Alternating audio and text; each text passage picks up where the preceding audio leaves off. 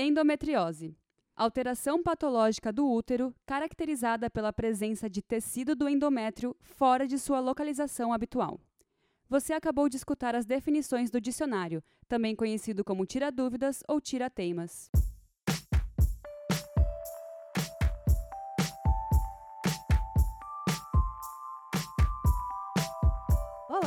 Está começando mais um episódio do Dicionário Feminista espaço para entendermos o significado de alguns termos que a gente tanto ouve falar hoje em dia. Eu sou a Teca Carbonel. E eu sou a Júlia Presoto.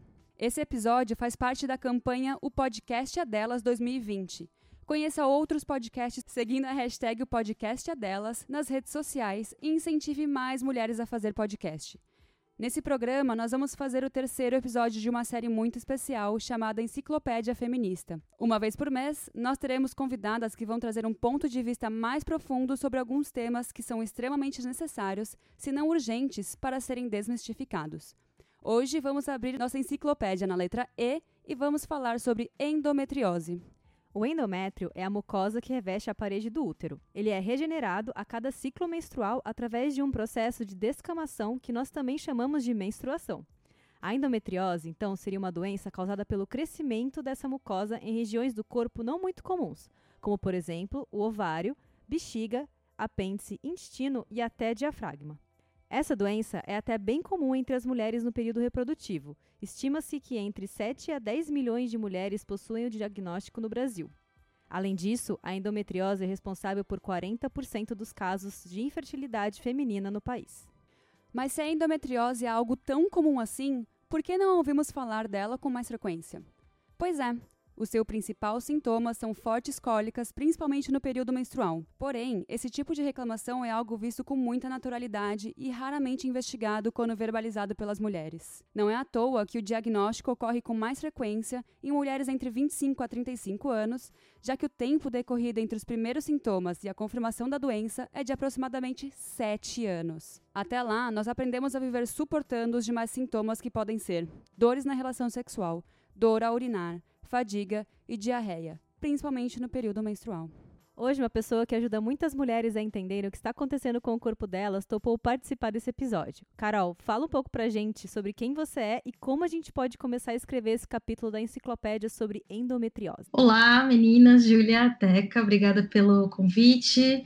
Olá, quem está ouvindo também, né, nossa conversa. Olha, esse assunto rende, viu? Vocês chamaram logo a pessoa aqui vai, que, que geralmente fala muito sobre esse assunto. Então, eu tô, aliás, avisando que eu tô aqui também com os meus gatos, eles estão miando, então, não sei, tô com medo do, do, do áudio vazar aí. Mas tudo bem, porque eles também estão por dentro da minha história de endometriose. eles podem opinar. É, é, voltando na sua pergunta, né, é, como a gente pode é, tornar esse assunto, simplificando um pouco a pergunta, né, eu acho, é, como a gente pode tornar esse assunto mais popular, começar a falar, né, tirar essa, essa palavra que parece tão complicada só do, do dicionário, é, eu acho que é naturalizando a conversa, né, sobre menstruação, sobre é, algo que, assim, que já é natural, né, que as mulheres, é, que as pessoas com úteros, né, mulheres cisgênero, homens trans, enfim, pessoas não binárias passam por isso todos os meses, e ainda é muito tabu, né? A gente ainda, por mais que, enfim, o feminismo, principalmente online, tenha ajudado a gente a naturalizar a conversa, a gente, quando a gente sai da bolha, ainda tem muita, ainda tem muito tabu em torno disso, né? Aquela coisa de, ah, tá chico, tá naqueles dias, tá de TPM, parece que é, tem aquela nuvem cinza em cima do assunto que você tem que evitar, senão vai chover horrores na sua cabeça, mas não é nenhum bicho de sete cabeças se a gente naturalizar, porque eu acho que quanto mais a gente naturalizar falar disso, falar de, do que a gente passa todo mês, naturaliza também a gente falar das dores, né? E facilita a gente falar também com médicos. Então é um, é um ciclo ali de é, naturalização da conversa que a gente precisa se jogar mesmo, assim, incentivar para fora da nossa bolha também, para fora da bolha feminista. Mas, Carol, por que, que você é a pessoa mais especial do universo para falar sobre endometriose? é, não sei se tão especial assim, né? Mas eu tenho contado minha história aí bastante. É, porque você até comentou, né, que a média de diagnóstico aí são sete anos, é, eu até vi recentemente que estava ali entre sete e dez anos. Eu levei 15 anos de muita dor é, para poder diagnosticar endometriose. Quando eu finalmente diagnostiquei, eu meio que virei a evangelizadora do diagnóstico, né? Eu queria que todo mundo, assim, quero que toda mulher consiga dar nome ao que ela sente, assim, né? Sem ficar nessa coisa de é, relativização, dessa coisa que vocês falaram de que sentir dor é comum e tudo mais. É, eu compartilhei muito do, da minha jornada de tratamento, primeiro a jornada de, de, de, diagnóstico, depois a jornada de tratamento na internet, e muita gente vinha me pedir ajuda, né? Meu, mas onde você conseguiu esse diagnóstico? Como é que você ficou sabendo? Mil perguntas, e assim, eu não conseguia ajudar todo mundo, porque, enfim, eu, eu tive um tratamento tenho o privilégio de ter um convênio, então tratei aqui em São Paulo. Tinha gente que me perguntava que era de outro estado, que dependia do SUS, que meu médico não atendia no SUS, enfim. Aí eu tive a ideia de criar um grupo no Facebook, que eu chamo de Indomapa, para mapear os atendimentos de endometriose no Brasil. Por que mapear especificamente atendimentos de endometriose, né? Porque é, a gente precisa encontrar médicos que tenham essa sensibilidade de pelo menos desconfiar da doença, né? pelo menos querer des, des, é, descartar essa possibilidade da se a mulher está sentindo dor, pelo menos querer investigar, porque isso já é um grande passo. Então, é, nesse grupo, eu reúno mulheres de todo o Brasil em, é, com tópicos, né, para cada estado, e elas falam, ah, sei lá, olha, aqui no Mato Grosso, na cidade X, me tratei com o médico tal, tá aqui o, o, o, dado, o contato, às vezes elas contam mais detalhes, né, é, de como foi a consulta e tudo mais, porque é uma maneira, é, é o que eu consegui é, fazer para agir de uma maneira mais rápida, assim, é, porque o diagnóstico mudou muito minha vida, o tratamento mudou muito minha vida, e eu sei que isso pode fazer diferença para muita gente também. Então, eu ando espalhando a palavra do diagnóstico por aí, é, pelo grupo, e contando minha história para as pessoas terem uma ideia do que as mulheres podem passar. Assim, o meu caso é bastante extremo, foram 15 anos aí buscando tratamento, é, eu, eu passei por duas cirurgias, muitas internações, perdi pedaços de órgão, foi uma loucura. Mas se eu ajudar outras mulheres a, a descobrir de uma maneira, descobrir mais cedo, né, para não passar por tudo que eu passei, isso já, assim, minha história já vai ter valido a pena, de certa maneira, assim. Ô, Carol, mais uma pergunta. Por que que é, demora tanto para você ter um diagnóstico, né? Você demorou 15 anos aí entre começar os, os sintomas e, e, ser diagnosticada. Qual que você acha que é a principal causa, assim, dessa, dessa demora?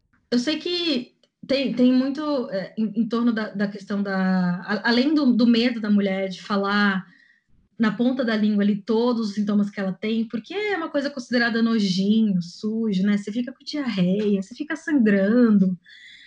É, tem esse tabu, mas também existe uma, uma, uma um, um, conceito assim entre médicos, que a maioria é homem também, né? Essa coisa de que a mulher está exagerando, ou de que dor é normal, que não devia estar tá reclamando, que faz parte da, da mulher. E isso, assim, é uma coisa muito difícil de apagar, porque vem de crenças tão antigas ali, desde que a Eva mordeu a tal da maçã, que acredita-se que a mulher tem que passar por tudo isso porque ela é mulher. Então, é uma, são, são crenças muito difíceis de, de, de você apagar do, da cultura das pessoas e da cultura médica também. É, muitos. É, eu estava pesquisando, né? Eu, também, como jornalista, tive a oportunidade de escrever sobre endometriose bastante. Então, quando eu não estou contando uma história, estou contando histórias de outras mulheres com, com a doença. É, e eu já entrevistei muitos médicos que comentaram: olha, é, a descoberta da doença é muito recente, né? É nos anos 90 ali. Então, muitas vezes a gente vai no médico, escuta, escuta ele falar, ah, mas sua mãe teve cólica? Sua mãe teve cólica, é genético, você também tem. Mas quem garante que minha mãe não teve endometriose? Né? No meu caso, a minha, a minha avó paterna sofreu muito com isso. E ela veio de uma geração que não tinha nem acesso à, medicina direito, né? Atendimento humanizado. Também, é, acho que a humanização também é uma coisa que falta, né, no consultório. As, as consultas, mesmo no particular, né, novamente falando desse privilégio, as consultas muito rápidas e muito genéricas, e o médico quer muitas vezes tentar adivinhar o que você tem olhando para você, né? É, e aí você. É, é, complicado porque, assim, por um lado, você obviamente tem que confiar no médico, mas por, pelo outro, só você sabe o que você está passando, né? Então, o médico olha ali na sua cara e fala que você, fala que você está exagerando. Por anos e anos eu escutei que eu, tô, que eu estava exagerando, que eu estava imaginando. Eu já conversei com mulher, eu, recentemente uma mulher veio falar comigo no Instagram, é, que ela, ela recebeu prescrição de remédio controlado para depressão por anos e anos, porque uhum. ninguém conseguia descobrir que dor era essa que ela tinha, que ela estava pirando, e também já era uma endometriose que tinha é, atingido outras partes do corpo, então ela sentia dores em outros lugares que não eram necessariamente a ver com cólica. E assim, é, tem muito a ver com, com, essa cultura mesmo de não ouvir a mulher e de achar que a mulher merece essa tal punição é, que vem todo mês, assim, mas é, sentir dor é, exacerbada, assim, não é normal, eu, foi uma coisa que eu aprendi, e ouvir o meu corpo também, então, assim, ok, médico que disse que eu estou exagerando, eu respeito sua opinião, mas eu vou procurar uma segunda opinião. E depois eu procurei uma terceira, uma quarta, uma quinta, até alguém me dizer o que estava acontecendo. Porque, assim, eu já desconfiava de endometriose quando eu consegui meu diagnóstico, mas eu achava que, assim, se não fosse endometriose, alguma outra coisa tinha. O meu corpo me dizia que alguma coisa estava errada. E eu não desisti de ouvir meu corpo, sabe? Isso foi fundamental. Eu acho que é uma, é uma ferramenta muito forte contra. É, contra o que a gente escuta, né, de embate no, no consultório, né? Então, escuta teu médico, mas também escuta teu corpo, sabe? Isso é muito importante. Queria que você contasse um pouquinho sobre como é que foi a sua peregrinação até você realmente ser é, diagnosticada. Quantos médicos você passou? O que, que você ouviu dos médicos durante todos esses... Foram 15 anos, né, que você falou. Que que, como é que foi essa sua trajetória? Nossa, quantos médicos eu passei, eu não sei nem dizer. Realmente não sei dizer.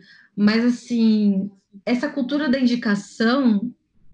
Hoje faz muito sentido eu ter criado o Indomapa, né? Para as mulheres ficarem se indicando médicos, porque eu sempre, assim, eu tinha um médico que eu ia, é, mas assim, eu sempre tentava o médico da amiga que comentou: ah, eu fui numa consulta ótima, um médico excelente, vou lá, vou, vou tentar nele. É, isso, novamente, contextualizando que eu sempre tive convênio, assim, é, então, sempre ia em, em médicos particulares tal. E eu morava no Guarujá, então eu sempre ficava entre médicos no Guarujá, médicos em Santos, que era considerado uma medicina melhor, enfim. Quando eu me mudei para São Paulo, tentei pelo SUS, tentei pelo particular também, fiquei um tempo. Mas assim, todo mundo que eu via, que eu ouvia falando, ah, eu fui numa consulta excelente, falava, opa, me passa o telefone. Então, assim, lógico que eu mantinha um tratamento sempre, né, fixo, para exames de rotina, né, saber que estava tudo bem mas eu sempre tentava reclamar com uma pessoa diferente, né? Então, assim, é, eu acho que as coisas já não começaram muito normais para mim, porque eu menstruei muito nova, eu menstruei com nove anos. É, hoje em dia, assim, a gente, quando a gente escuta uma, de uma menstruação assim, tão, tão na infância ainda, uh, eu escuto muita história de mulheres que menstruaram na infância e os pais incentivaram a tomar remédio para parar. Novamente, aquele tabu de como assim uma criança menstruada, né? Tá virando moça, como lidar com isso? Ao invés de lidar, interrompe, né? A menstruação. Não foi o meu caso, ainda bem. É, os meus pais esperaram ter uma idade ali de maturidade até eu mesma poder ir, ir, ao médico, né? Óbvio que fui, fui tratando com pediatra, ginecologista, vendo ali é, o que estava acontecendo nesse corpo mudando aos nove anos, mas eu não comecei a tomar é, remédio ainda. É uma coisa que meus pais não quiseram arriscar. Então, foi bom, assim, porque eu comecei a tomar remédio mesmo, já com as dores, assim, de não aguentar, lá quando tinha 15 anos, eu comecei com 9. Então, foram muitos anos conhecendo como meu corpo agia, como reagia também. Eu, obviamente, tinha dias que não, eu não tomava remédio, assim, contínuo, né? Não tomava anticoncepcional, mas tomava remédio para dor. Eu comecei a entender que remédios funcionavam, que remédios não funcionavam. É, minha avó era muito do chás, então ela me dava tudo que era chá para tentar curar minha dor. É, eu entendia também que tipo de ciclo vinha quando eu tinha muita dor de cabeça, comecei a amadurecer, tinha, comecei a perceber outros sintomas. Então, quando eu comecei a ter uma suspeita de que meu corpo tava, tinha algum problema, eu já tinha foi uma suspeita que veio cedo, então, né? Porque eu não, eu não interrompi logo de cara. É, porque o anticoncepcional, muitas vezes a menstruação interrompida, é, é, é bem é, é, popularmente dito isso, ela mascara os efeitos da endometriose, ao invés, o, o efeito não, sintoma, né? Então, você tá ali sobre efeito de remédio, você não sabe como é que seu corpo tá, né? Então, eu acho que se eu tivesse tomado remédio por esses primeiros anos, eu provavelmente ainda estaria procurando diagnóstico, assim. Então, foi uma dor ali que teve um lado bom, porque eu logo cedo já sabia que tinha alguma coisa errada. Geralmente, a faixa etária das mulheres que, que descobrem endometriose é acima dos 30, porque já tentaram ter filho e não conseguiram, querem saber o que está acontecendo. No meu caso, era assim: foi por causa de falta de qualidade de vida. Eu não conseguia trabalhar, eu não conseguia, assim, sair no final de semana, eu não conseguia curtir uma festa com os amigos. Muitas vezes eu ficava de cama de sair, assim. É... é tinha dia assim, eu já, já saí para trabalhar com, com bolsa térmica na, na barriga amarrada com legging, porque eu não conseguia, porque tomei um monte de remédio e, e nada fazia efeito para curar minha dor e eu não conseguia me concentrar de tanta dor. Já desmaiei de dor, já vomitei de dor, assim, já ouvi no. Também, e ao mesmo tempo, eu contando esses sintomas, já ouvi no médico que era exagero, já ouvi que. É, vale a pena fazer esse parênteses também. Eu sendo mulher negra, já ouvi que mulheres negras aguentam mais dores, que eu não sabia, que o médico não sabia porque que eu estava reclamando, que mulher da minha, da minha cor aguenta mais. Então, assim, não foi falta de, de tentar, sabe? Eu lembro que quando eu finalmente consegui o diagnóstico, o diagnóstico envolveu muito, muitas etapas, assim. Eu, eu fiz primeiro uma ressonância magnética da pelve com uma médica que tinha diagnosticado endometriose de uma amiga de uma amiga. Foi o primeiro movimento do endomapa ali. É, e aí ela identificou os focos de endometriose. Depois eu passei por uma cirurgia que é tipo um exame, né? Que ele entra com, com a videolaparoscopia, ele entra com uma câmera e aí ele avalia a doença. E aí é, sai o laudo dizendo que se você tem endometriose mesmo, aí ele, ele consegue ver se está em, outros, em outras regiões. Eu lembro que essa, essa segunda parte do diagnóstico, o médico perguntou como você conseguiu chegar nesse ponto? Como você deixou chegar nesse ponto? Cara, só de lembrar disso eu fico com muita raiva. Porque, assim, eu não deixei, me deixaram chegar nesse ponto, sabe? Muitas vezes eu cheguei alertando que tinha alguma coisa errada e diziam que não. Então, assim, não foi falta de tentar, não foi falta de buscar. É, quando eu, eu, ouvi falar de endometriose a primeira vez, eu, eu comecei, eu passei aí ao, ao, médico com a suspeita. Tipo, olha, eu acho que eu tenho endometriose, eu vi que os sintomas é esse, esse, esse, tem como fazer um exame? Eu não, eu não conseguia encontrar na internet, também não sabia que exame detectava, depois que eu fui saber que era ressonância. É, então, não podia falar assim, olha, por favor, me descreve uma ressonância, né? Eu ficava muito dependente disso, assim, de, dependente de alguém me ouvir mesmo. E muitas vezes era bastante desesperador, assim, em muitos momentos eu caí na, na lab, assim, fiquei um tempo pensando, ah, será que eu tô exagerando mesmo? Será que não é assim mesmo?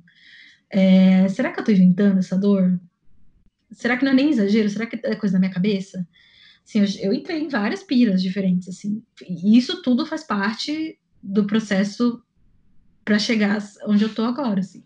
É, é um, eu sinto que é, pelo seu relato, que parece um gaslighting, assim, muito forte que você sofre pelos médicos, né? É, eu li um artigo científico a respeito de endometriose, que eu vou deixar o link todo na descrição, é, em que o. É, em que a pessoa ouviu relatos de mulheres, né, com endometriose, e é muito interessante isso que você falou, de que você chegava na consulta falando, olha, acho que eu tenho endometriose, eu não sei o, o exame que eu tenho que fazer, né, para diagnosticar.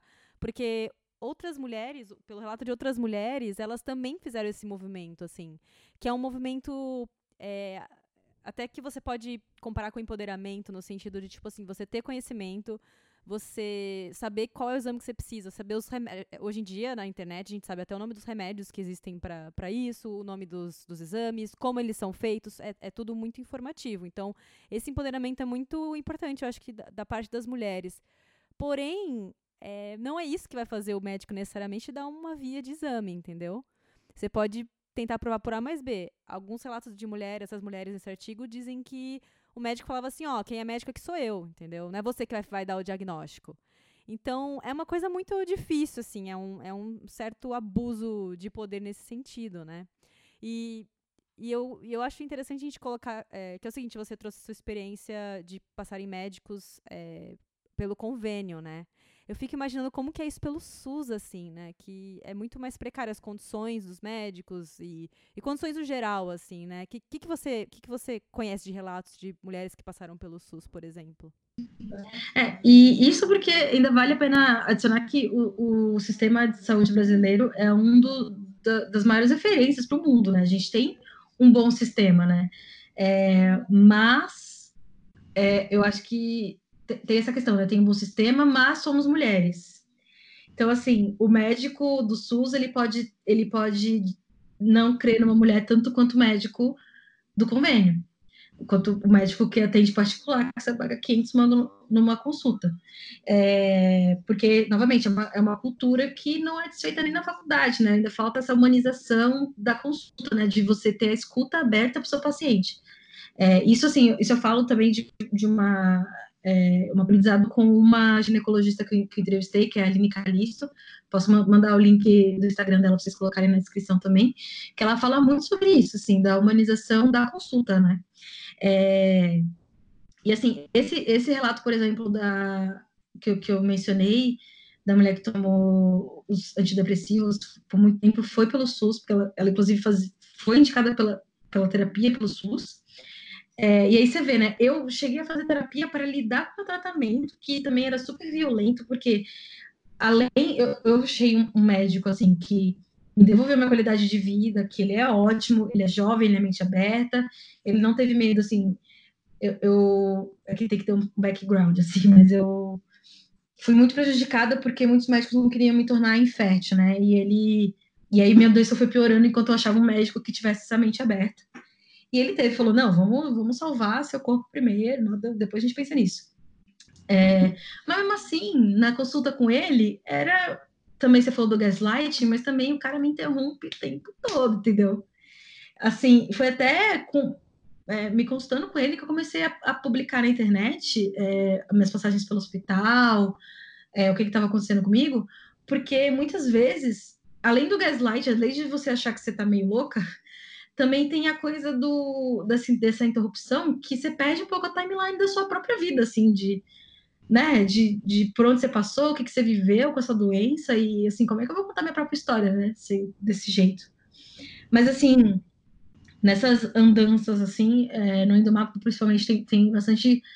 Eu gostaria que tivesse mais indicações do, no SUS, tem mais em São Paulo e Rio de Janeiro, assim, assim essa bolha ali sul-sudeste de São Paulo, de, do Brasil, mas, assim, o problema maior no SUS tem sido é, é, cirurgia, né?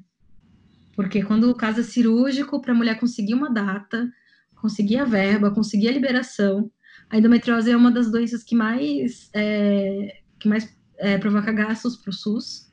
Então, geralmente a liberação demora muito. E assim, enquanto você está esperando liberar, tá vindo o ciclo, você está sentindo dor, tá piorando a situação, entendeu? É, muitos, em muitos casos, a cirurgia é urgente por causa disso, né? Para evitar que a doença se expande, se, é, tem uma expansão. Então, acho que dos relatos assim, que eu recebi, o pior problema no SUS tem sido a questão da, da cirurgia. É, eu precisei contar com o SUS né, é, no meu tratamento, assim, pessoalmente, quando eu, eu, fiz a primeira cirurgia essa de diagnóstico e o médico me colocou numa, numa medica, num medicamento que chama Zoladex, que também agora, assim, você entra em grupo de endometriose no Facebook e você vai achar esse nome. Faz, tem, tem grupo só para quem toma esse remédio, inclusive. É, e ele é de alto custo, né? Eu precisei ficar na fila do SUS para conseguir pegar. Mas, assim, uma burocracia, assim, a carteirinha do SUS, teu nome, você libera, depois eu precisava todo mês, o médico passava a prescrição, a prescrição e eu conseguia pegar, assim. Então, assim, mas assim, cada dose de, é uma injeção, cada dose era 3 mil reais. Então, se eu fosse pelo hum. SUS, eu não ia ter condições de tomar. Sim. É, depois, outros médicos me disseram que é, é foi, foi um grande erro tomar essa, essa, esse medicamento, é, que me fez muito mal fisicamente, Mas, enfim, quando precisei, assim, nesse sentido de papelada, burocracia, remédio também é uma coisa que, que facilita o acesso tal. O, é, consulta, por mais que você tenha que ficar na fila no dia, você consegue agendar ainda. Mas o que eu tenho lido mais assim de problema é cirurgia mesmo. Você falou que a, a doença estava começando a se expandir e você teve até que retirar um pedaço do seu, do seu intestino, eu acho, eu, eu li na sua, um, nos seus relatos. O que poderia ter acontecido? Duas perguntas, né? É, como que essa, essa doença ela se espalha e o que poderia ter acontecido se você não tivesse sido diagnosticada? É, nossa, essa, essa questão do intestino, inclusive, eu poderia ter, se, ter resolvido nessa primeira cirurgia já, porque realmente é uma cirurgia de diagnóstico, mas o médico consegue retirar focos e tudo mais. É, e aí, nessa primeira cirurgia, o médico já tinha conversado, falado: olha, a gente está a gente tá vendo que a doença está alcançando o intestino por meio das trompas. Então, ele falou que as minhas trompas estavam sendo jogadas para trás do útero, e, e aí estava meio que tocando o intestino, entre aspas, e espalhando desse para lá. E ele falou: mas não vamos tirar as trompas, né? porque ela é mulher, ela precisa ter um filho, não é mesmo? Já pensou? E aí, antes disso, eu já tinha conversado, é, meu marido tinha conversado, que muitas vezes a validação do homem precisa, mas a gente tinha falado que tudo bem, que eu não ia ter filho, tava tudo certo, podia tirar.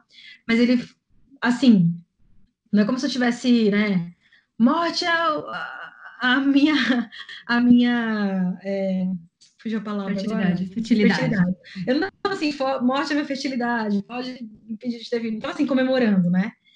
É, então, se ele pudesse salvar, beleza, show, porque né, eu tinha o quê? 24 anos, não queria dar é, perdendo o órgão assim a, a torta direito. Mas se fosse o caso para né, me priorizar, tudo bem, foi o que a gente conversou com ele. E aí ele falou que não, eu não tirei, mas dá para a gente tratar com, com medicamento, não vai precisar tirar, tudo mais. Foi aí que ele me colocou no Zoladex. Zoladex, cara, é um remédio que as pessoas tomam para pessoas com câncer de próstata, pessoas com câncer de mama, então é muito pesado. Ele tem, assim, efeitos colaterais muito fortes, ele é um bloqueador hormonal, ele adianta a menopausa. É, então, assim, eu fui tomando esse. E ele é uma agulha enorme que você toma na barriga direto. Então, eu fui tomando esse, esse remédio achando que, que tava. É, que, que ele era a solução, né? Que até para diminuir os focos, porque é era uma outra garantia que meu médico deu. É, mas, assim, o, o, diagnóstico geral que eu tive, assim, da situação que realmente estava no meu corpo, foi porque eu tive uma hemorragia. Eu tive que, de novo, passar por dor, novamente. Acordei, eu, tava, eu já estava num ponto, assim, que quando eu menstruava, é, ele corta, o Zodex corta a menstruação, mas não direto, né? Não no primeiro mês. Então, eu ainda menstruava, e assim, eu tinha dores da coluna, assim, da, do, do, começo do pescoço, assim, até o ano, sabe? Desculpa, gente, novamente, sem tabus, não podemos ser tabus para falar disso. Então, assim, eram umas dores agudas, parecia que estava enfiando uma espada no meu corpo. E, e eu achava também que era efeito do Zoladex, que o, o, a, o medicamento provoca muita, muita dor. É, mas não era, era uma hemorragia que estava se formando no meu intestino, estava afetando já a lombar, que fica tudo ali no, no caminho. É, eu tive essa hemorragia, fui parar no hospital com esse outro médico, né, esse segundo médico aí que, que, que fez a cirurgia da maneira correta. É, e aí foram muitos exames, foram colonoscopia, é, outra ressonância magnética, outros exames de sangue, para descobrir que a endometriose estava afetando, não só estava afetando o intestino, como estava perfurando o intestino. Por isso que eu tive a hemorragia. E aí, não, a gente tem que correr com a cirurgia. Eu tinha, assim, acho que foi cinco meses depois da primeira cirurgia, se eu não me engano, por aí. É, o médico correu com a cirurgia. Inicialmente, ele ia fazer videolaparoscopia, né, que é um, um, um corte pequeno, ele insere um, um, literalmente um vídeo para conseguir trabalhar no corpo quando ele entrou, a, a colonoscopia não tinha mostrado isso. Quando ele entrou, ele percebeu que era a colonoscopia tinha mostrado 2 centímetros de, de ferimento no intestino, eram 10. E aí ele tirou 10 centímetros, 10 centímetros no intestino, descobriu também ferida na, na bexiga, perdi 3 centímetros da bexiga, e aí né, essa parte não estava programada, porque não dava, também não apareceu no exame, eu, eu consegui um corte de cesárea no corpo, que eles fizeram para poder tirar, que não estava previsto. Então, assim, acordei no dia seguinte na UTI. Uma cirurgia que era para ser tranquila, né? Que era para ser só retiradas de focos, assim. Então, mesmo. É, é bem cansativo, né? Por isso que eu fui fazer terapia depois. Porque até o primeiro médico que tinha descoberto lá, feito o diagnóstico, falou, falou não, vamos operar, beleza, vamos tirar esse, esse problema. É, não me ouviu o suficiente para resolver de primeira. Aí eu tive que passar. Nessa cirurgia eu também tirei as trompas, porque assim, é, além da, das trompas ter, ela se mexeu no meu corpo, né? É, eu tenho isso, isso me fez ganhar até a barriga de endometriose que eu falo, né? Porque meus, meus órgãos saíram de lugar, eu tenho meio que uma barriga de grávida, assim, porque foi tudo se espalhando. É, e ele falou: Meu, cinco meses atrás, quando você fez a primeira cirurgia, já não tinha como salvar essa, essas trompas, assim, não tinha como manter. Vai poder engravidar por é, inseminação, mas assim, as suas trompas já não estavam mais funcionando, você já não podia mais ter filho. E é uma atualização, assim, tipo de status sobre o meu próprio corpo que eu não sabia. Porque o médico achou que podia me resolver com, com um remédio super agressivo, sabe? Então, eu não sei se eu respondi a sua pergunta. Qual é a pergunta de novo? a, a pergunta era sobre como se espalha e ah, o que poderia ter acontecido com você. E eu acho que você meio que respondeu, assim, se você não tivesse ido pro médico correndo, você podia ter morrido. É, basicamente, é, porque essa, essa cirurgia, ou essa hemorragia no intestino estava bem feia. Depois ele me mostrou até a foto do pedaço do intestino que ele fez. Foi uma recuperação depois super delicada. Fiquei, fiquei quase um mês sem comer comida sólida para o intestino. Pro, meu intestino foi grampeado basicamente de volta. Enfim, agora eu tô fazendo tratamento por causa da, da, da bexiga, porque esses sentimentos da bexiga têm me prejudicado de outras maneiras. Várias consequências, assim. É, esse, meu, esse meu médico mesmo que operou, ele falou que é muito raro, assim, o caso que uma mulher morra de endometriose. Mas o problema é justamente quando começa a se espalhar para outros órgãos, né? Porque você perguntou como se espalha. Basicamente, isso. Numa, a pessoa que tem endometriose, o endométrio, ao invés de virar só menstruação, ele fica em volta do útero, né? No meu caso, ficou, ficou acumulando em volta do útero por tanto tempo que ele foi afetando esses outros órgãos.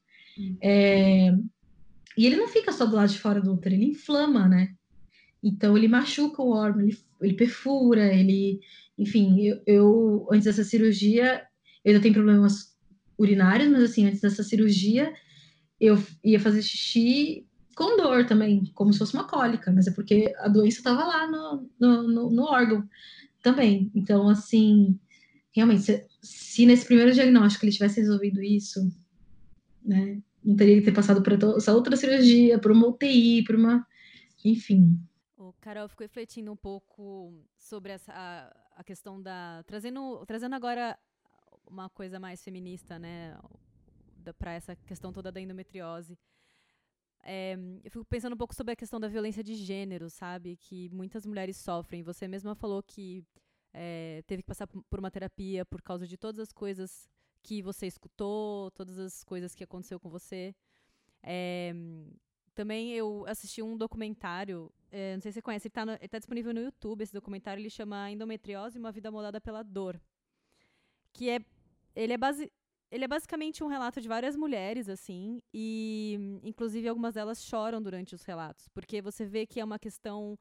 É, como, como você falou, é muito raro alguém morrer, uma mulher morrer de endometriose, mas eu acho que as consequências psicológicas que ficam, as físicas também, mas é, tem o combo das consequências psicológicas por todas essas coisas que você tem que passar, uma das mulheres até comenta que ela não conseguia andar de dor, que nem você falou, né? Uma dor, uma dor que nem essa que você está falando que sentia do pescoço até o ânus. Realmente não dá para andar com uma dor dessa. E essa mulher falando que com, é, avisando os médicos, inclusive internada, falando que estava com dor que não conseguia andar, nem as enfermeiras ajudavam ela a levantar da cama porque achavam que era frescura, sabe? Então é, um, é uma é, uma, é um ataque de todos os lados. Elas contam também que o apoio familiar é difícil, é complicado. Por exemplo, para as mulheres é, é, hétero, né? Existe a, o sintoma também de ter dores na relação sexual e tem homens que não encaram isso muito bem, sabe? Uma delas, a, inclusive, diz que o marido dela fica agressivo quando ela reclama de dor. Então, é muito Eu queria um pouco que você contasse pra gente, assim, o quanto que é essa relação, assim, da gente...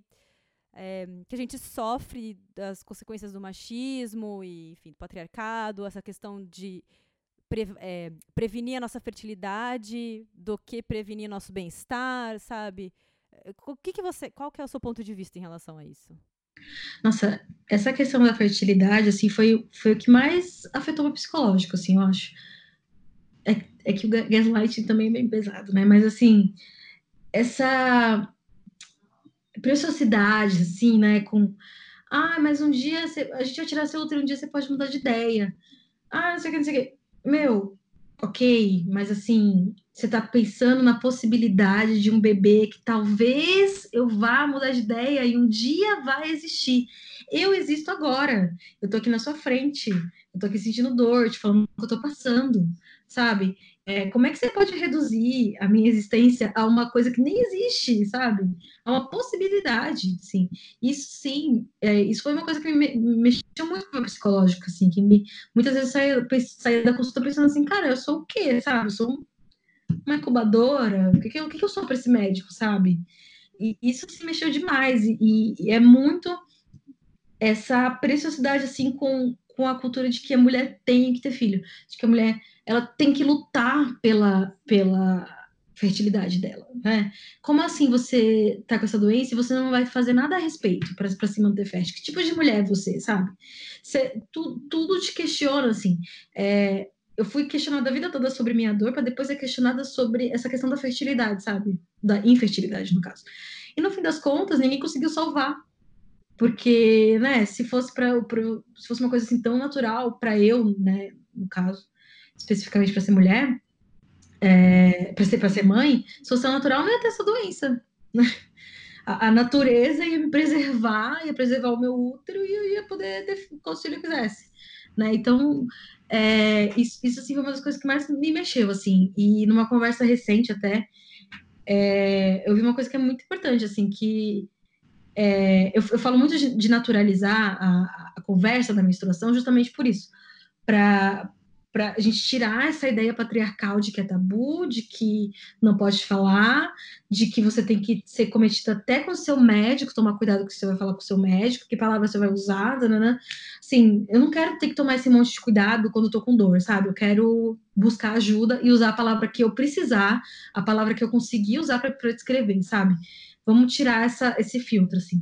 Mas também é, para as pessoas entenderem que a menstruação pode ser natural mas não é feminino, sabe? Não é literalmente uma obrigação da mulher ela passar essa dor todo mês. É, mesmo assim, mesmo quando você não tem, você não tem uma doença e tal, se você quiser escolher por questões de trabalho, por questões de não querer engravidar e tudo mais, você tem a escolha de abrir mão disso, sabe? É, eu acho que a, a, menstruação, que é uma que, que é a endometriose, cuja endometriose é uma, uma consequência, né? É, é uma das coisas assim mais envoltas por machismo e patriarcado que, existe assim por conversa, porque depois, porque depois ela vai influenciar, assim, ela vai ter a ver com, com uma doença que você pode ter, porque não é, não é só endometriose, pode ser ovário policístico, pode ser um câncer no útero, sei lá, ela vai envolver sexo, ela vai envolver fertilidade, ela vai envolver um monte de questão, assim, é, para uma pessoa trans vai, vai envolver ela querer isso ou não querer, sabe? E, e a gente não consegue falar disso, sabe? E é uma coisa que, que gira em torno de muita coisa. Influencia o teu trabalho, influencia a tua, a tua produtividade. A gente estava até falando de. É, muitas conversas no, no, grupo começam assim também de o que, que vocês fazem para ser produtivos quando vocês estão menstruadas e tal. Óbvio que o ideal era você ficar reclusa lá na sua cuidando do seu corpo, mas não dá para a vida não para. Só que e aí você vê, todo mundo já fez isso de trabalhar morrendo de dor para poder se provar, mesmo não, não conseguindo, né? É, não conseguindo nem levantar, assim. Teve, eu, eu já tive, eu tive o privilégio de trabalhar com mulheres que entendiam a minha situação. Ah, beleza, fica de casa. Mas assim, mesmo completamente introspectiva, sem, sem foco nenhum por causa da minha dor, eu tinha que estar trabalhando. Né? É, e aí a gente a gente fica nesse, nesse ciclo vicioso, vicioso de vou conseguir um remédio para conseguir trabalhar, vou conseguir uma maneira de conseguir trabalhar, vou tomar esse chá, vou fazer isso, aquilo, de alternativas para poder mascarar a dor e conseguir, mas a gente não tem esse tempo de parar, olhar e refletir. Tá, mas eu trabalho nessa situação porque a escala de trabalho do jeito que a gente conhece socialmente foi feita para homem. Porque primeiro o mercado de trabalho foi feito para homem, a mulher entrou sofrendo muito, pedindo muito, chorando muito por isso. É, nunca foi adaptado para mulher.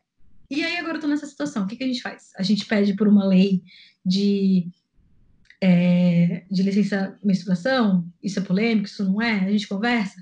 Tipo, a gente não tem tempo para isso, né? Porque, novamente, a gente está nesse sistema feito para homem que a gente é cobrado de trabalhar igual homem. Então, assim, é, a, a menstruação, assim, ela desencadeia mil assuntos assim dentro dentro dela e todos eles em volta do, da pastinha do patriarcado que não deixa você falar, sabe? Então é, é por isso que assim eu defendo muito essa questão de, de naturalizar tal, da gente não precisar chegar assim, meu, meu, o médico que você vai visitar, ele fez medicina, ele viu sangue, ele mexeu em corpo, em, em corpo na faculdade. Você pode chegar para ele e falar assim, olha, eu sangrei pra caralho, entendeu?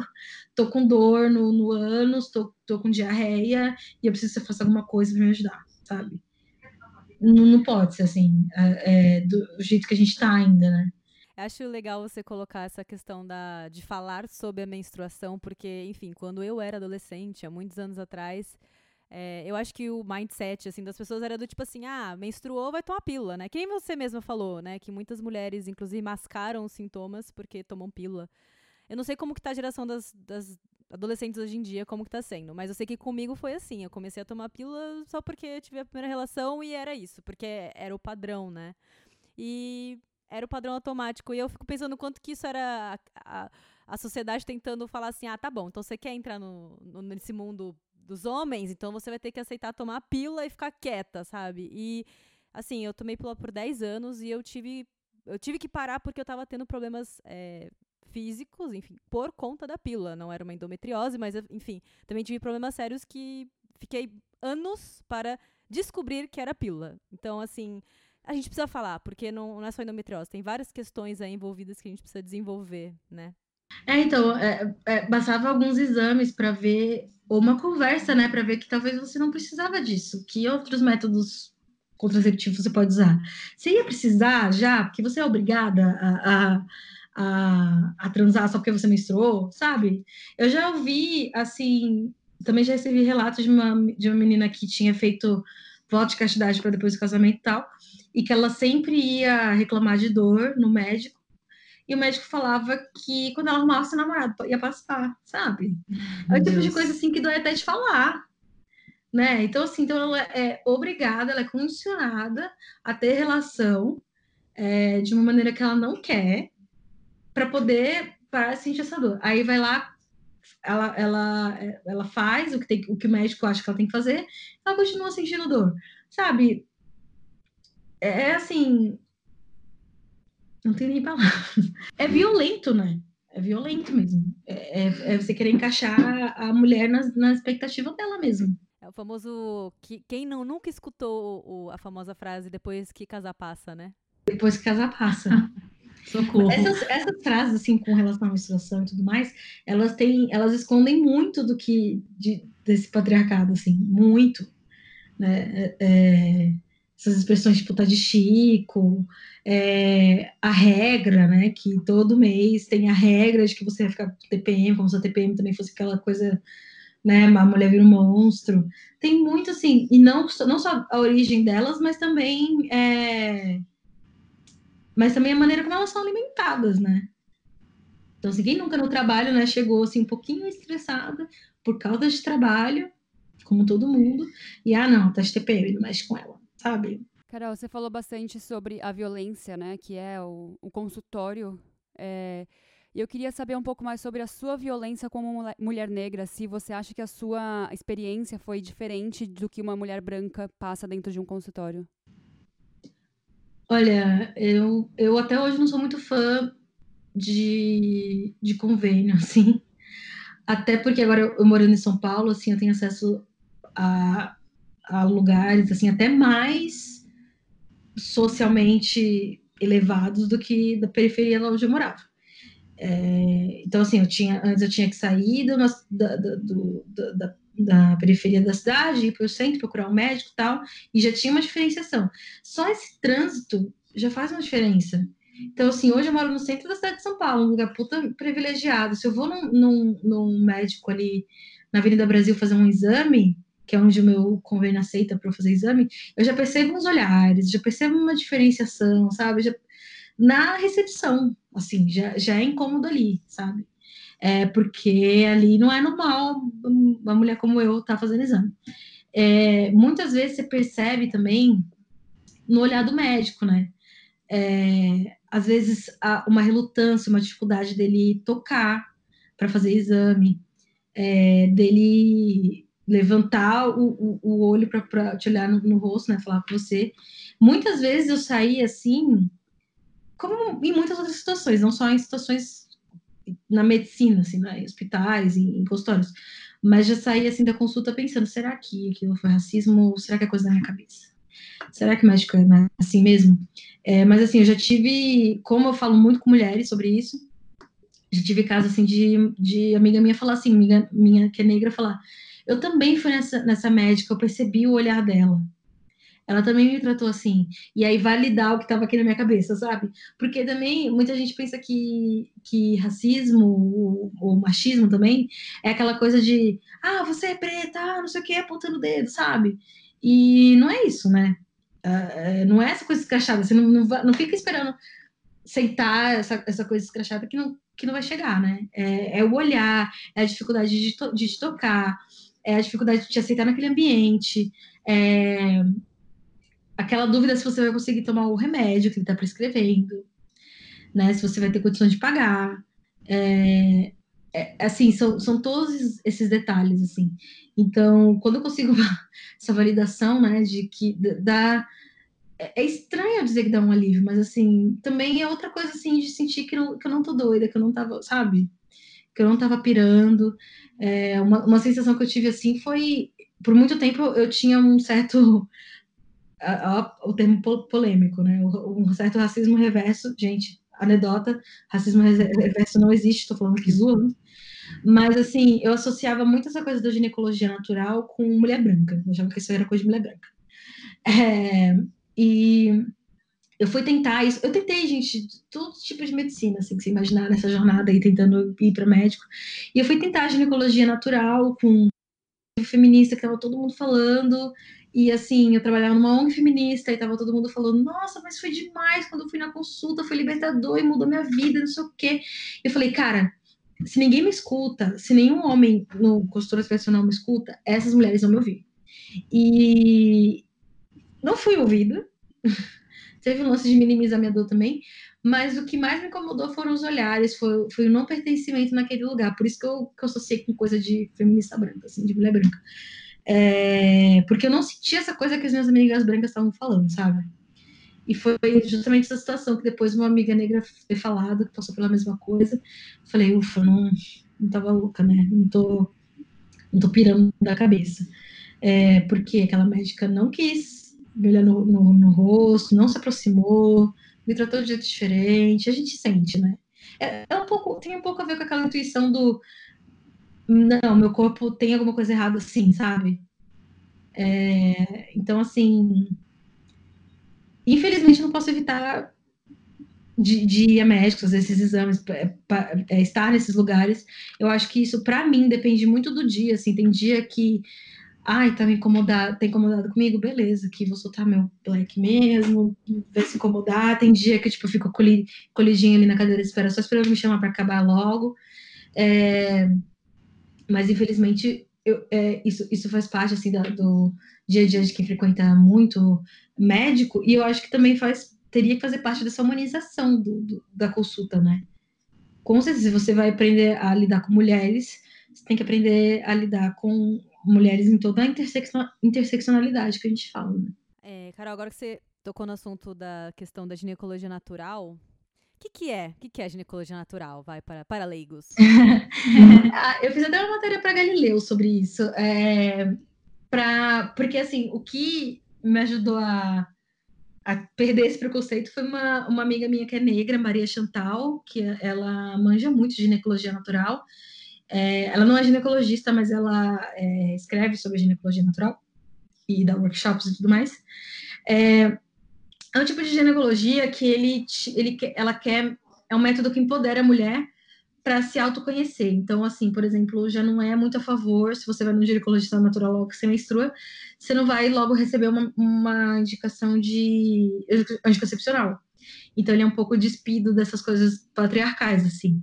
É, então, você aprende, é uma, são coisas assim que eu aprendi anos depois, quando eu fui é, eu, eu, tive um período ali, eu tive várias fases né, nessa, antes do diagnóstico. Então, eu tive a fase de que eu acreditava que as minhas dores eram por causa de, de dor também, porque mil médicos me passaram, me passaram mil anticoncepcionais, nenhum nunca dava certo e eu continuava sentindo dor. E aí eu é, comecei a ter contato com a ginecologia natural ali para poder entender como é que era um ciclo, uma coisa que assim, que a gente não aprende, que a gente só mascara, né? Então você aprende como é que é seu ciclo, você entende como é que tem a ver, como é que o ciclo é, anda com as mudanças da lua, gente, o corpo que menstrua, né? Ele tem, ele é, é uma potência muito forte, né? Você ter, você ter uma sincronia com a lua, um negócio muito louco. Então, é, é, é, bem legal ter esse conhecimento, assim. É, você tem conhecimento também de plantas medicinais para evitar tanto, para evitar os remédios, tal. É, então tem, tem mais a ver com isso, assim, tem um pouco daquela coisa do. São duas coisas diferentes, mas tem um pouco do sagrado feminino também, né? Que você entende o que é a feminilidade tal. Não gosto de associar, novamente, não gosto de associar com o feminino, porque não é só mulher que menstrua, mas enfim. É, então, por isso que, para mim, é o meio termo, né? Você tem que.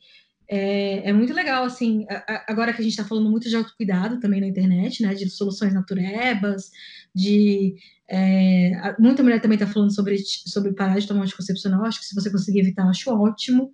Só que você tem que ter o meio termo ali, né? Você tem que, ao mesmo tempo que ah, você vai passar a máscara de argila na cara, ótimo, mas não vai esquecer de tomar seu remédio, que se o médico prescreveu, porque você precisa né? Por um motivo.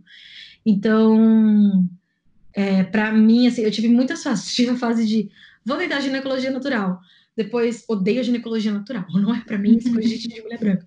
Depois, ah, ok, vou ouvir falar sobre isso. Que história é essa, né? Então, assim, é, descobri que não é só coisa de mulher branca, muito pelo contrário, né? Isso aí, é, para mulher negra, vem, vem de ancestralidade, né? É, mulheres é, africanas já tinham essa, esse tipo de conhecimento é, antes de ser meio que comprado por uma visão europeia da coisa. É, então é demais, assim, você saber esse tipo de coisa. Quando eu, quando eu parei de tomar meu, o, o anticoncepcional, eu percebi, assim, quando eu tava ovulando, pelo, pelo movimento que meu corpo fazia, assim, sabe? Eu sentia uma dorzinha, não a dor de cólica que me, me jogava na cama, mas eu sentia uma dorzinha do lado direito. Opa, tô voando, olha que interessante. Tipo, você, você mesma percebe, né? Seu... Ah, tô no período fértil agora porque eu tô assim, assim, assado. É... Porque com anticoncepcional e com essa cultura também de, de, esconder toda essa coisa do ciclo, a gente entende a menstruação como é, a TPM e depois a menstruação e acabou. É isso. Mas não, a gente passa por todo um ciclo. Então, a ginecologia natural tá mais em, torno disso, assim. Eu queria voltar um pouco para a parte de diagnóstico, porque tem um, um texto seu no Medium é, que você começa contando a sua história a partir da sua bar barriga. E eu queria entender, me aprofundar, se aprofundar um pouco, por que que você decidiu começar a contar a sua história, é, contar a sua história por, pela sua barriga? É, então, essa, essa barriga é uma questão assim que já tem essa coisa também do, da autoestima, né? Porque, assim, quando você toma. Até um corpo saudável, quando você toma anti, anticoncepcional, menstrua, é, muitas coisas mudam pra, no, no, seu corpo, da maneira que você está acostumada, assim. E conforme eu fui. A minha endometriose foi, foi piorando, assim. Nem assim, esporte eu conseguia praticar direito, né? Muita gente fala, ah, porque esporte faz bem para menstruação, você sente menos dor. Mas eu não sabia que eu estava já numa fase que não era mais sobre isso, né? Que eu estava doente, né? Então, é, e, e, enquanto isso, minha, meu corpo mudava e eu não conseguia fazer nada sobre isso, assim, mudava de um, uma maneira drástica, porque meus órgãos estavam todos saindo do lugar ali, parecia, eu tenho até agora a barriguinha de, a bolinha de grávida ali, é, e assim, só vai ser com cirurgia, entendeu? Porque é, eu, eu decidi falar direto pela, pela barriga, começar falando pela barriga, que eu vi um ensaio, é, eu agora eu vou ter que procurar o nome do fotógrafo, que ele fotografou barrigas de mulheres com endometriose, assim. Então, muitas tinham aquela aglomeração é, do sangue, porque o, o endométrio se acumulava muito perto da barriga, e aí o sangue aparecia mais tipo, quando a mulher é muito pálida, né, aparecia mais a barriga. Outras tinham as, as marcas da cirurgia, outras eram é, as marcas da seringa, sabe, de, de, de, remédio. E no meu caso tem tudo isso, né? Eu tenho até um corte cesárea que não era necessário. Eu tenho uma das coisas assim que que eu me orgulhava na vida era meu umbigo, que era todo bonitinho, assim, aí agora ele é todo rasgado de cirurgia, sabe? É, e assim, agora é, chegava perto do verão, eu já ficava deprimida, assim, de meu Deus, como é que eu vou na praia com essa barriga toda cortada, inchada, toda para frente, toda cheia de marca, sabe? E de um jeito que eu não consigo esconder, assim, não é só encolher para foto, sabe? Não, não mostra. E, e, tem dia que eu fico inchada por causa disso também. Isso estava mexendo muito com a, minha, com a minha autoestima, assim. E aí eu pensei, olha, eu acho que eu preciso falar para o mundo essa aqui é a minha barriga de endometriose, vocês vão ter que lidar com isso. Porque também é, um, é uma outra coisa que a gente não fala, né? É, a gente tá no mundo que pessoas passam por procedimentos, que pessoas fazem cirurgias, né? E, e isso muda a aparência das pessoas. E para mim mudou demais, assim. E, e aí eu comecei também a me empoderar da minha própria barriga, né? Porque ela conta uma história ali, né? Tipo, eu sei, eu sei o que, que cada marca eu sei quando o corte é de cirurgia, eu sei quando o corte é da, da agulha do Zoladex, que é uma agulha enorme. Eu sei quando é. Eu sei de qual cirurgia foi. É, então, assim, é uma história, no fim das contas, por mais que eu tenha sofrido bastante, né? É uma história de superação, né? Que eu consegui insistir muito para me ouvirem. É uma história de. É, da, da, minha, da meu próprio esforço, né? Pra, se hoje eu tenho essa barriga, é porque eu consigo ir na academia, que era uma coisa que eu não conseguia antes. É, eu tenho essa barriga porque, a, a, porque agora eu consigo, chega o final de semana, eu consigo sair, comer sem passar mal, porque meu intestino tá, foi curado, né, nesse sentido. Então eu comecei a ver de uma maneira positiva, sabe? Para de Ainda bate, né, autoestima, gente, porque é uma coisa assim que é uma montanha russa. Mas eu me apego nesse pensamento assim que eu criei comigo mesma, assim, na cabeça, para conseguir levar. Porque se eu ficar tentando parar por causa disso, assim, eu não vou, eu não vou na academia, eu não vou na praia, eu não vou mais curtir nada. E aí eu fiquei bem para quê? Para ficar me guardando, me escondendo? Não, né? E eu queria também, também saber como é que foi a experiência de você finalmente ser diagnosticada e saber que o seu problema tinha um nome. Nossa, eu nunca tinha abraçado um médico, eu abracei minha médica. Foi, é, foi assim, foi é, é, essa minha amiga falou, olha, você tá com essas dores tal. Eu tenho uma amiga que foi diagnosticada com endometriose, ela foi na doutora tal. Essa doutora, ela não, ela, meu caso era cirúrgico e ela não era, não é cirurgiã assim de endometriose. Então, assim, eu só fui para ver se ela me ouvia, porque eu acho que a minha expectativa, eu cheguei num ponto que a minha expectativa mínima numa consulta era o médico me ouvir. Era a minha meta, assim, vou, vou fazer esse médico me ouvir. E aí e eu falei, é, eu tenho esse sintoma, esse sintoma e eu desconfio que seja endometriose.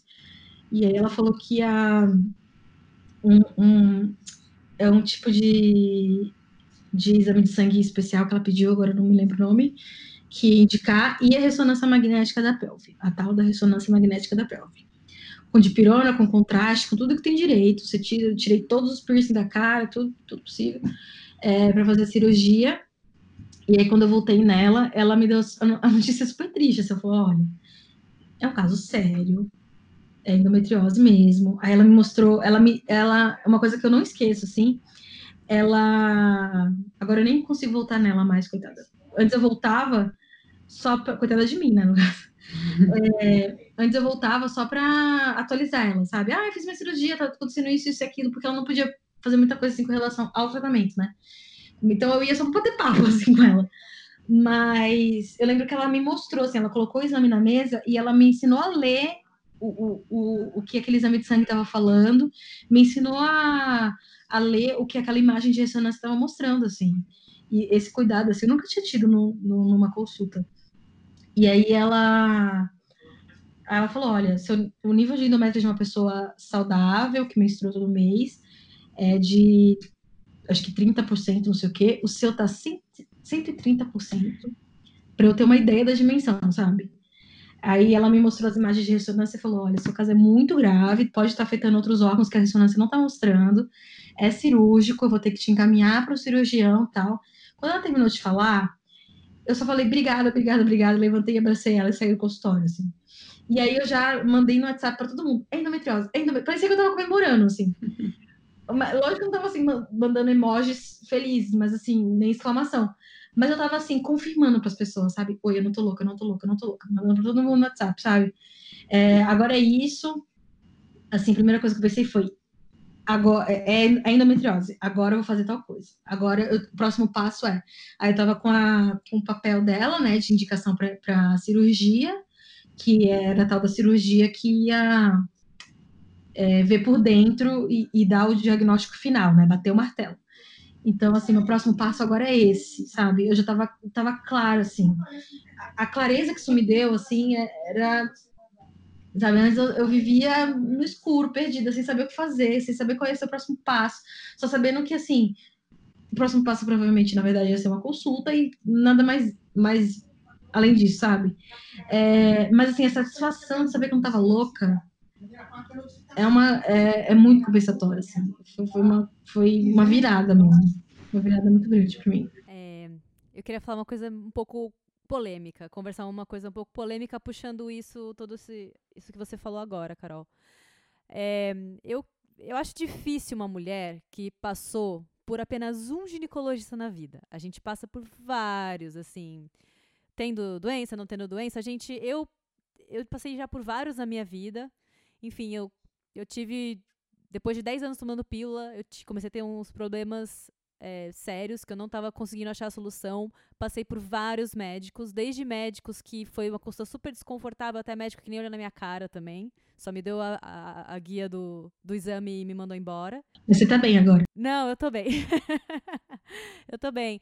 Mas a, a questão polêmica que eu queria trazer é o seguinte: eu só descobri o que eu tinha que eu tive um pouco uma sensação parecida com a sua nesse sentido de comemoração. De. Não é uma doença que tem um nome, mas assim, de, de achar uma solução, porque eu procurei também até homeopatia, eu fiz tudo que eu podia para poder solucionar o que eu tinha, porque era, era muito ruim.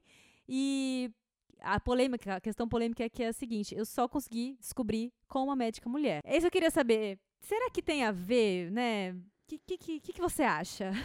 Vou jogar para bola para você. Nem me fala, porque agora, como, como eu disse, né, com, com esse, isso de ter perdido 3 centímetros da bexiga, eu tô tendo que fazer é, consulta com o urologista agora, né? Minha médica foi. Eu parei de me consultar com meu, o meu cirurgião, que esse que eu falei da, da mente aberta, porque ele parou de atender meu convênio, e a consulta dele era impagável para mim, não dá. E, mas eu descobri uma, uma médica, assim, que anjo na minha vida. Depois da, mulher que fez, que fez meu diagnóstico, ela, assim, ela também fez uma coisa que eu não esqueço também, que antes de me examinar, ela me perguntou se ela podia me tocar. E aí depois eu fiquei pensando, é tanta coisa que a gente desconstrói em consultório, depois eu fiquei pensando, será que a gente já parou pra pensar que os médicos simplesmente tocam na gente sem pedir consentimento? Né? Só de pobre perna, vou te examinar. Eu nunca tinha nem pensado nisso, assim. Então, assim, aí agora ela tá me indicando para um urologista, porque eu tô com esse problema na bexiga. E, gente, urologista só tem homem. Tem homem. Já passei é por urologista também. É muito difícil. Ah, eu, aí eu já, eu tava, esse dia eu tava marcando, assim, aí tava lá, sei lá, Clínica Paulista de Urologia. Aí você liga, pode, sei lá, é um monte de médico, que é clínica. Você vai ser sorteado. Aí eu, aí eu falava assim: olha, além do horário, tem como você ver? Eu posso te fazer uma pergunta? Você tem médica mulher? eu perguntava assim direto. Ah, não tem, tudo bem. Então pode ser médico que estiver disponível, não tem problema.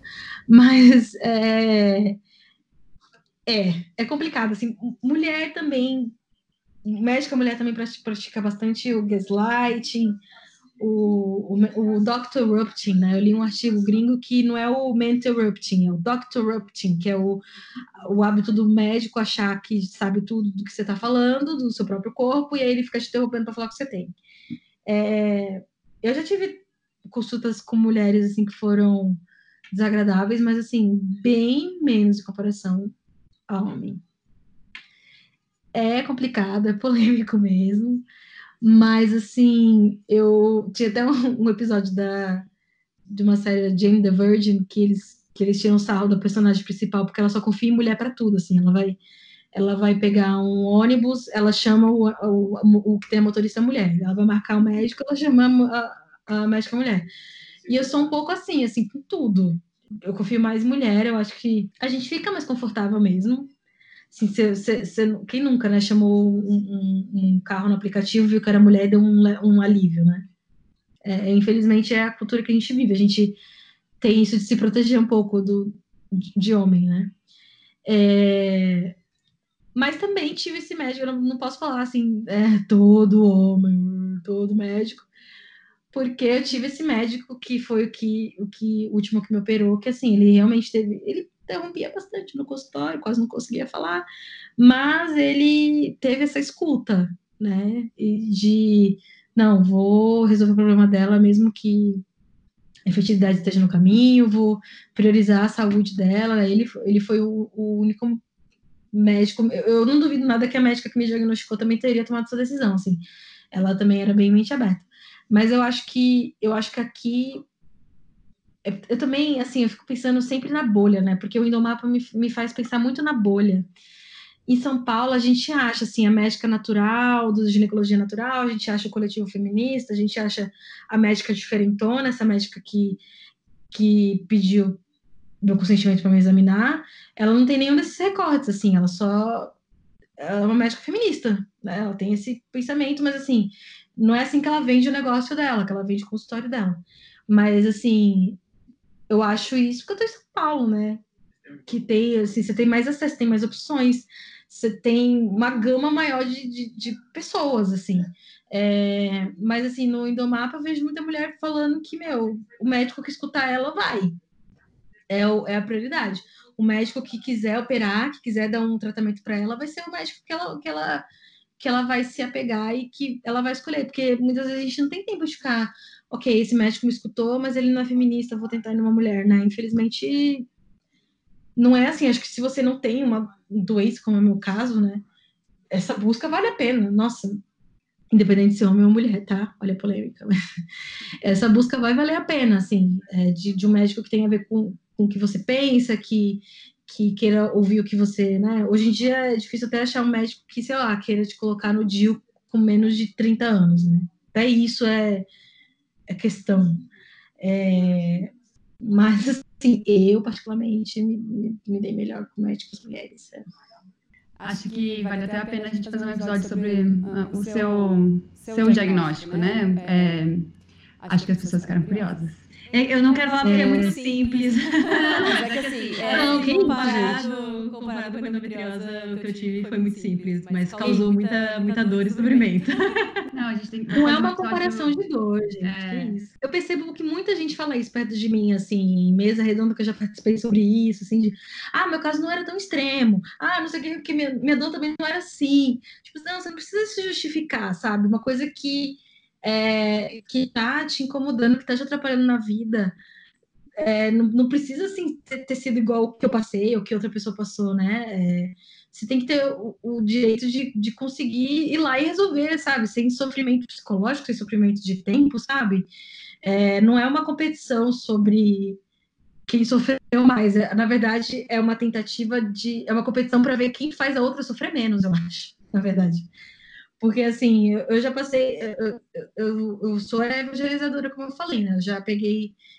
Eu lembro que logo depois da minha cirurgia, eu peguei um Uber, daí eu comentei: olha, eu vou comer uma uvinha aqui porque eu tenho horário para comer, porque eu tô me recuperando de uma cirurgia, assim, assim. Eu comecei a bater papo. E aí ele, ah, eu acho que a mulher tem isso também, porque ela sente dor assim dois minutos eu já estava assim com o número do, do, do rapaz no meu telefone para passar o número do meu médico para falar não vai lá tenta conversar ver se não é isso se não for isso pode ser outra coisa assim sabe porque é, se eu não, eu não passei para tudo, por tudo isso para outra mulher ter que passar por tudo isso de novo, né? Sim. Uhum. É, a gente quer fazer um episódio sobre menstruação, porque eu e a Teca temos experiências muito diferentes, assim, com menstruação. É, eu também já tive uma vez que eu fui diagnosticada com uma doença que eu não tenho, e essa doença ia me deixar infértil. É, nunca contei isso pra você, né, Taquinha? Então, assim, a gente precisa falar mais sobre menstruação, precisa falar mais sobre ginecologia, independente se é uma dorzinha, porque a minha era uma dorzinha e a médica me falou que eu tava com uma doença super séria, que ia me deixar infértil e, tipo, não, sabe? Então a gente tem muita coisa assim para conversar, não é só a endometriose, né? A gente tem muita coisa para conversar sobre menstruação e sobre nossas experiências com ginecologistas. Eu queria finalizar perguntando como está a sua vida hoje em dia, se você melhorou sua qualidade de vida, como é que é o pós. É... Você fez um tratamento? Como é que é o pós-diagnóstico, né? É, eu, eu, eu fiquei esse período ali interrompi, interrompida de tratamento porque meu convênio né? Teve esse problema com o meu convênio, que meu médico não atendia mais. Tive um período meio conturbado também, que, porque o problema que eu tive com esse tal do Zoladex é que eu tomei 10 doses dele, todas horríveis, e elas não funcionaram, porque eu voltei a menstruar e não era para eu ter menstruado. Aí eu tive um problema de acne, assim, gente, que parecia que eu tinha 16 anos. Assim, começou a estourar muita espinha na minha cara. Foi também um período terrível de, de é, com relação à autoestima, sim, foi bem complicado. É, e aí agora tem essa questão da bexiga, parece que nunca termina. Né? É que assim, eu, eu, basicamente, eu, basicamente, foi essa médica também atual que eu tô que me fez perceber, né? Eu, eu tava reclamando, falei, olha, eu vou no banheiro, eu, outro dia eu peguei uns post-its pequenininhos, comecei a colar no, no vidro do no espelho do banheiro, toda vez que eu ia fazer xixi. E assim, em um dia deu 17 vezes. A média normal é 7, 10 ou menos. E aí eu falei, meu, eu, tô, eu vou no banheiro toda hora, não aguento mais, não sei segurar, não consigo mais segurar, não sei o que ela. Mas você tem que entender que você perdeu 3 centímetros da bexiga. Você não vai aprender a segurar assim da noite pro dia. É por isso que ela me indicou pro urologista. Então eu vou começar esse. Vou, vou começar a me cobrar menos. Então, quando der vontade de fazer xixi, eu vou. É bom porque eu tô trabalhando de casa, eu trabalho de casa justamente por isso, porque enfim, quando eu tive essa hemorragia que eu tive que parar tudo para ir pro, pro médico, foi uma, foi uma coisa que eu não pude controlar com os, os, trabalhos que eu tinha, então eu me sinto mais segura trabalhando de casa, controlando meus horários, controlando minhas idas ao médico e controlando minhas idas ao banheiro. Então, assim, isso mudou muito. É, foi uma escolha que eu pude, eu pude fazer, um privilégio que eu tive de escolher trabalhar em casa por causa disso. É, mas fora essa questão do xixi, gente, assim, eu consigo agora ir para academia, eu consigo, eu mudou muito minha vida também no quesito alimentação, porque é, como a endometriose afetou o meu intestino, antes da cirurgia eu fui diminuindo a alimentação com carne, e aí agora eu sou vegetariana, que está sendo ótimo para mim, é, em questão de saúde também, até para manter esse, o intestino legal. É, o médico falou, olha, você, é, você tendo problema no intestino, a melhor coisa que você faz é parar de comer carne, então isso também tá mudando muito. Então, assim, uma coisa que, que mudou muito mesmo é eu respeitar. Eu, eu vi que, tipo, respeitar meu corpo, escutar meu corpo, tem resultado. Se você insistir né, com, com o médico para ele ouvir e respeitar seu corpo também. Que antes era uma coisa que eu duvidava, que eu não tinha certeza se era bem isso. Então, é uma lição que eu levo para a vida, assim. Então, se meu, meu corpo está falando que agora é o momento de trabalhar de casa, vou trabalhar de casa. Agora é o momento de parar de comer carne, parei de comer carne. E agora é o momento de tratar com o urologista. E por aí vai.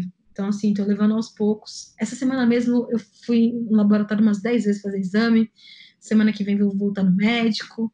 Agora, sim, é, é levar. Assim, e eu espero que.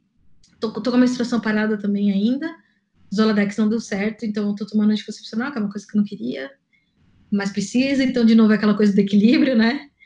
Precisa porque, enfim, evita que a doença crie focos novamente, possa voltar, até que o médico tenha certeza absoluta de que não vai voltar, que não tem mais foco, eu tenho que tomar. E, sinceramente, eu não, não reclamo de não menstruar, porque eu não gosto muito de menstruar mesmo. Então é isso, assim, eu tô trabalhando, tô indo na academia, assim, gente, eu tô conseguindo correr, tô começando a correr, uma coisa que antes, quando eu menstruava, não, não imaginava, assim, não tinha jeito. Então, realmente, assim, insistir pelo seu bem-estar vale muito a pena, porque antes eu não, eu não vivia do jeito que eu tô vivendo, não tem jeito.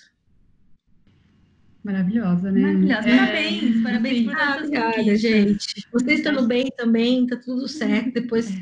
chama no zap que a gente troca é, contatinhos de médico, diquinhas de remédios, essas coisas. É muito engraçado como a gente não para para pensar nos nossos privilégios como pessoas que não têm endometriose. Tipo assim, correr para mim é uma coisa que eu faço todo dia. É, trabalhar é uma coisa que eu, eu tomo anticoncepcional, eu não, eu não menstruo todo mês, então eu não tenho problemas em trabalhar. Então é muito importante.